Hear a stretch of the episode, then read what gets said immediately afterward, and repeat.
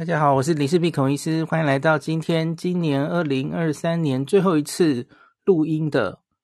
等一下播出的时候已经是明年了，那怎么办呢？播出应该是一月一号了，元旦哈。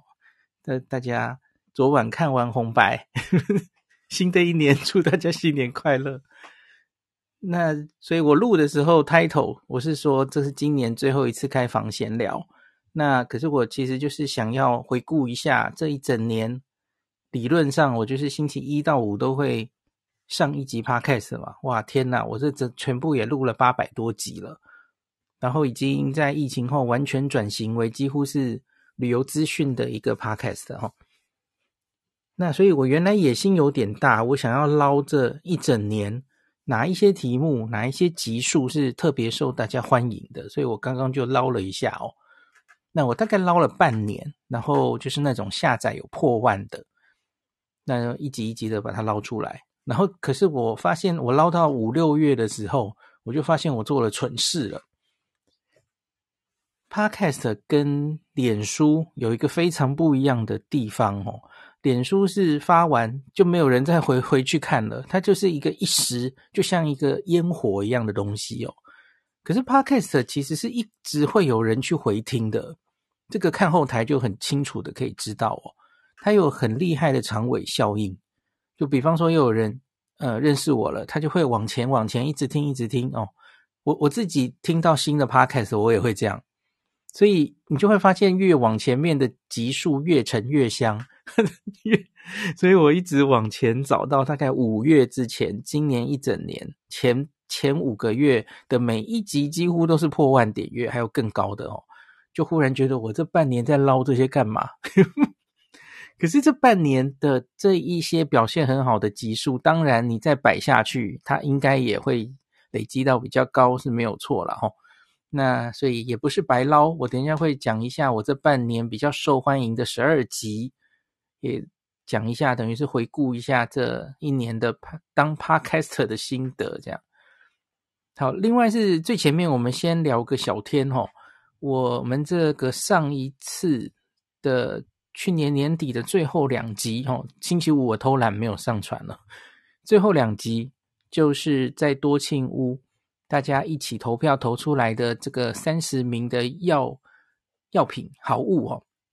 然后我们才刚刚把它录音完嘛，文章也写完了，结果这个多庆屋噼里啪啦就。动作超快的，那他们在这个十二月二十九号星期五最后一天上班日哦，赶在二零二三年的最后一天，那他们把这个布置好了哈，林氏璧网友票选的人气热卖排行榜，好厉害哦！他们这个一下就布置好了，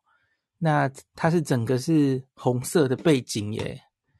很有喜气哦，因为日本是过新历年的嘛，可是这连到寒假，然后农历年马上就要来了哦，非常的应景。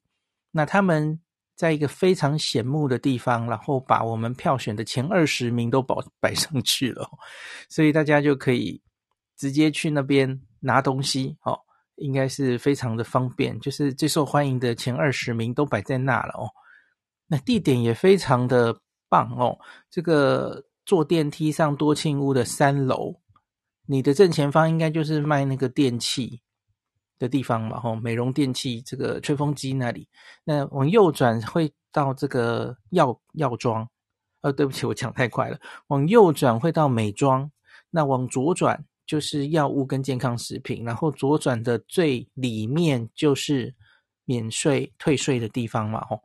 外国人都是集中在那里退税。那这个出电梯左转，马上就会看到这个非常醒目的一个 corner 哈。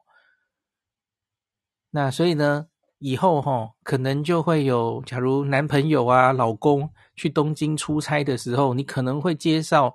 接到女朋友跟老婆这样的委托哈，去多新屋把林氏璧那个前二十名都扫回来，然后男朋友、老公应该是可以在十分钟之内轻松完成任务这样哦。就直接把它都扫扫光，那也不用东找西找这样哦，那你就可以多出很多时间去做你真正想做的事情哦，而且也对老婆女朋友有交代。好，就是跟大家聊聊这个。那另外，我们昨天在上一上一集，我有念一个公告，然后说，呃，就是叫大家不要把买去日本买药品当做是在买土产哦。那里有一段，呃，就是卫生福利部食药署的新闻。那我发现我这样直接就这样轻描淡写念过去，有点不负责任。我觉得我好像稍微解释一下哦。就是有提到新露露，还有这个 Paplon A Gold A，那它都有含一些成分。那这个前一集已经说明清楚，我就不再重复。那另外主要是后面 if 的那一段，然后我就这样念过去。假如不明就里的人可能会很害怕哈。他说 if 里面还有 Ibuprofen，这是一个非常常见的呃止痛药的成分。其实我们。在台湾，我们也很常开给我们的病人，是非常广于使用的。它并不是一个非常特殊的成分哦。那可是在这个新闻稿里面哦，就是我上一集很快的念过去的哦。他说它的副作用可能会引起再生不良性贫血、肠胃出血，然后有些人可能会引发这个叫 Steven Johnson 症候群。那意思就是严重皮肤不良反应。是一种非常严重形式的过敏哦，他说会有这样的风险。好，我我昨天到这里应该要多解释一点，因为我觉得一般朋友听到这个可能会吓死。好，我跟你讲，所有的药物哦，我我不知道我之前在讲抗生素的时候有没有大概跟大家讲过哦。理论上，我们医生要开所有的药物给病人使用之前。病人有知的权利，我们理论上应该要告知所有这个药物可能的好处，好处当然要讲，还有坏处，它可能有的不良反应，可能有的副作用，理论上是这样。可是问题是，哈，每一个药物它长期然后大量使用之下，它多或多或少都会有一些副作用，而那个副作用的种类。常常是非常多的哦，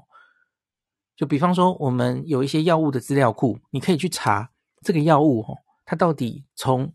上市到现在已经发生过多少的副作用，你就会发现里面包山包海，几乎什么样的副作用在每一个药物几乎都可能发生，它只是几率大小的问题，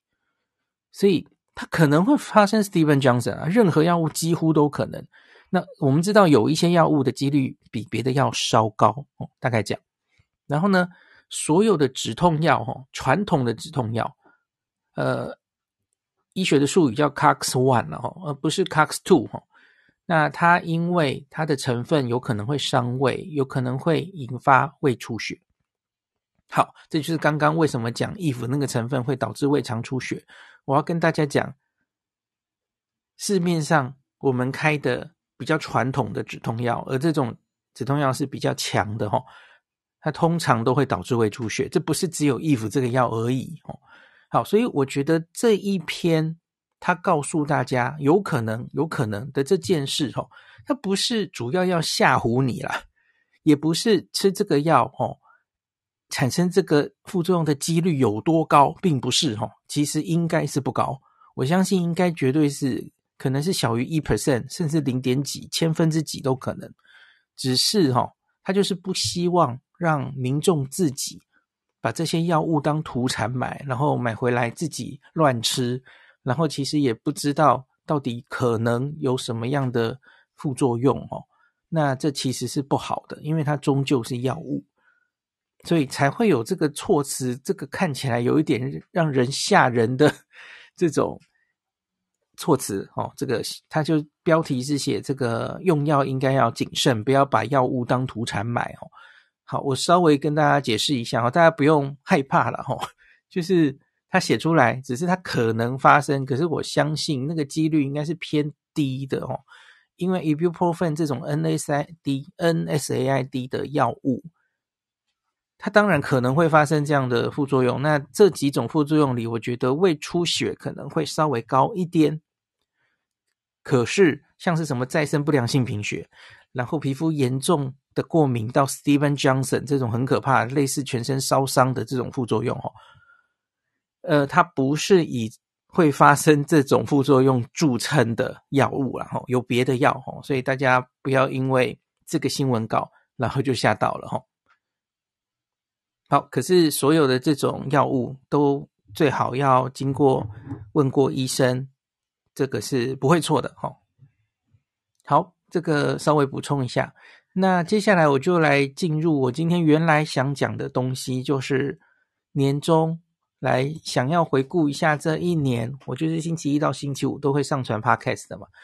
那我想讲两个东西，第一个是 Spotify，Spotify 会整理一些。呃，这一整年的回顾哦，我不知道你们有多少人有用 Spotify 来听音乐，我有哦，我大概听了两三年，然后他年终的时候都会整理你这一年听了什么歌星，对吧？最喜欢什么歌手，然后你听了他几分钟等等的，你是前几 percent 的歌迷，我觉得这个很有趣。那对于把 Podcast 摆在 Spotify 上面的。的人哦的 Podcaster，他也会为你的 Podcast 整理一下你的回顾哦，所以我想跟大家讲一下这个回顾，还蛮有趣的啊。可是要先讲哦，我目前看我的后台哈，听我的 Podcast 的绝大多数的人，其实还是经由 Apple 的 Podcast，用 Spotify 的其实是蛮少数的。嗯，虽然算是第二名了，可是跟第一名有很大的差距。那可是我就觉得 Apple Podcast 它的后台好像没有太多的有趣的资料可以看，那反而是 Spotify 会帮我整理出一些有趣的东西哦，像比方说，他说经由 Spotify 来订阅我的 Podcast 里面哈，有三千三百四十八个人把我的 Podcast 定位在他的前五名的 Podcast，哇，有三千多人，还蛮感动的哦，然后有。四千九百三十个人列在前十名，那有一千一百五十个人，他说我是他的最爱的 Podcast 哦，这个好感动。然后另外他说这一整年我总共创作了五千八百四十五分钟哦，那这一年跟上一年相比，在 Spotify 多了二十六 percent 的粉丝。哦那忠实粉丝就是刚刚会把我列在第一名的，有一千一百五十位这样子哦。然后他说我年度收听率最佳的单集是今年呃去年一月十一号东京地铁交通新手一定要知道的十件事的这一集。好，然后我看到这个之后，我就想说，我想要回头来捞一下，来捞一下这个这一年到底有哪一些集数是比较受欢迎的哦。那我就去捞了。那在我的这个后台哈，没有办法一下子，我不是很确定是不是因为我的集数太多了，所以它跑不出来。我只好就是一个一个用日期往前面看哈。那在这以这半年来说哈，下载可以破万的就算蛮多的哈，还要破两万的。那我就一路捞捞到半年前哈。那跟大家分享一下，这半年有哪一些哪哪几集有那个比较受欢迎的？那再往前，其实就那个数字都都蛮高的哦。那个 我们就先捞这半年就好。那也许因为比较受欢迎的题材，我我回头看，我就会觉得，那我以后可能会多做一些类似这样子，因为这个好像是大家喜欢听的嘛。吼，好，这。半年最受欢迎的一集是下班和你聊，下班和你聊聊北海道毕丸，跟这个伟汉一起在北海道录的那一集哦，七月二十一号，这个单次下载一万四，重复下载两万四，这是这半年最受欢迎的哦。那我我觉得这个。令人这个神经分裂的选举终于大概快结束了齁，那应该伟汉就会比较闲了，我们就可以 请伟汉再来聊聊旅游这样子齁，因为他最近好可怜哦，这个诶选举使人疯狂，好，没事，那所以我知道他暑呃对不起，他寒假应该也会去东京，他很久没去东京了，因为我们上次暑假一起去，主要是北海道。那东京只有经过而已哈，我知道他老婆其实一直很想再好好的在东京玩一次，因为他疫情以后其实还没有好好待在东京。那可是我们的话，我们这个寒假还没有很确定要不要去。有有一点想去滑雪，可是有一些别的事哈，我我不一定在寒假可以成行，所以这个寒假也许不能跟暐瀚一起。那暐瀚其实他自己都已经规划好了哈，那个就也许我们可以下次聊聊他终于在疫情后哦，已经我看他是不是已经五年没有去东京了？他说他好想回去皇居，绕着皇居慢跑这样子，果然是。马尾汉 喜欢慢跑，OK，绕着皇居慢跑很赞。好，这个是这个半年最受欢迎的一集。那再来一集，我发现大家其实蛮喜欢对谈的，会不会啊？因为第二受欢迎的是我跟 Nobuhiro 来谈大阪环球影城心得的那一集，哈，八月八号播出。这集其实单次下载一万一，可是重复下载了两万五。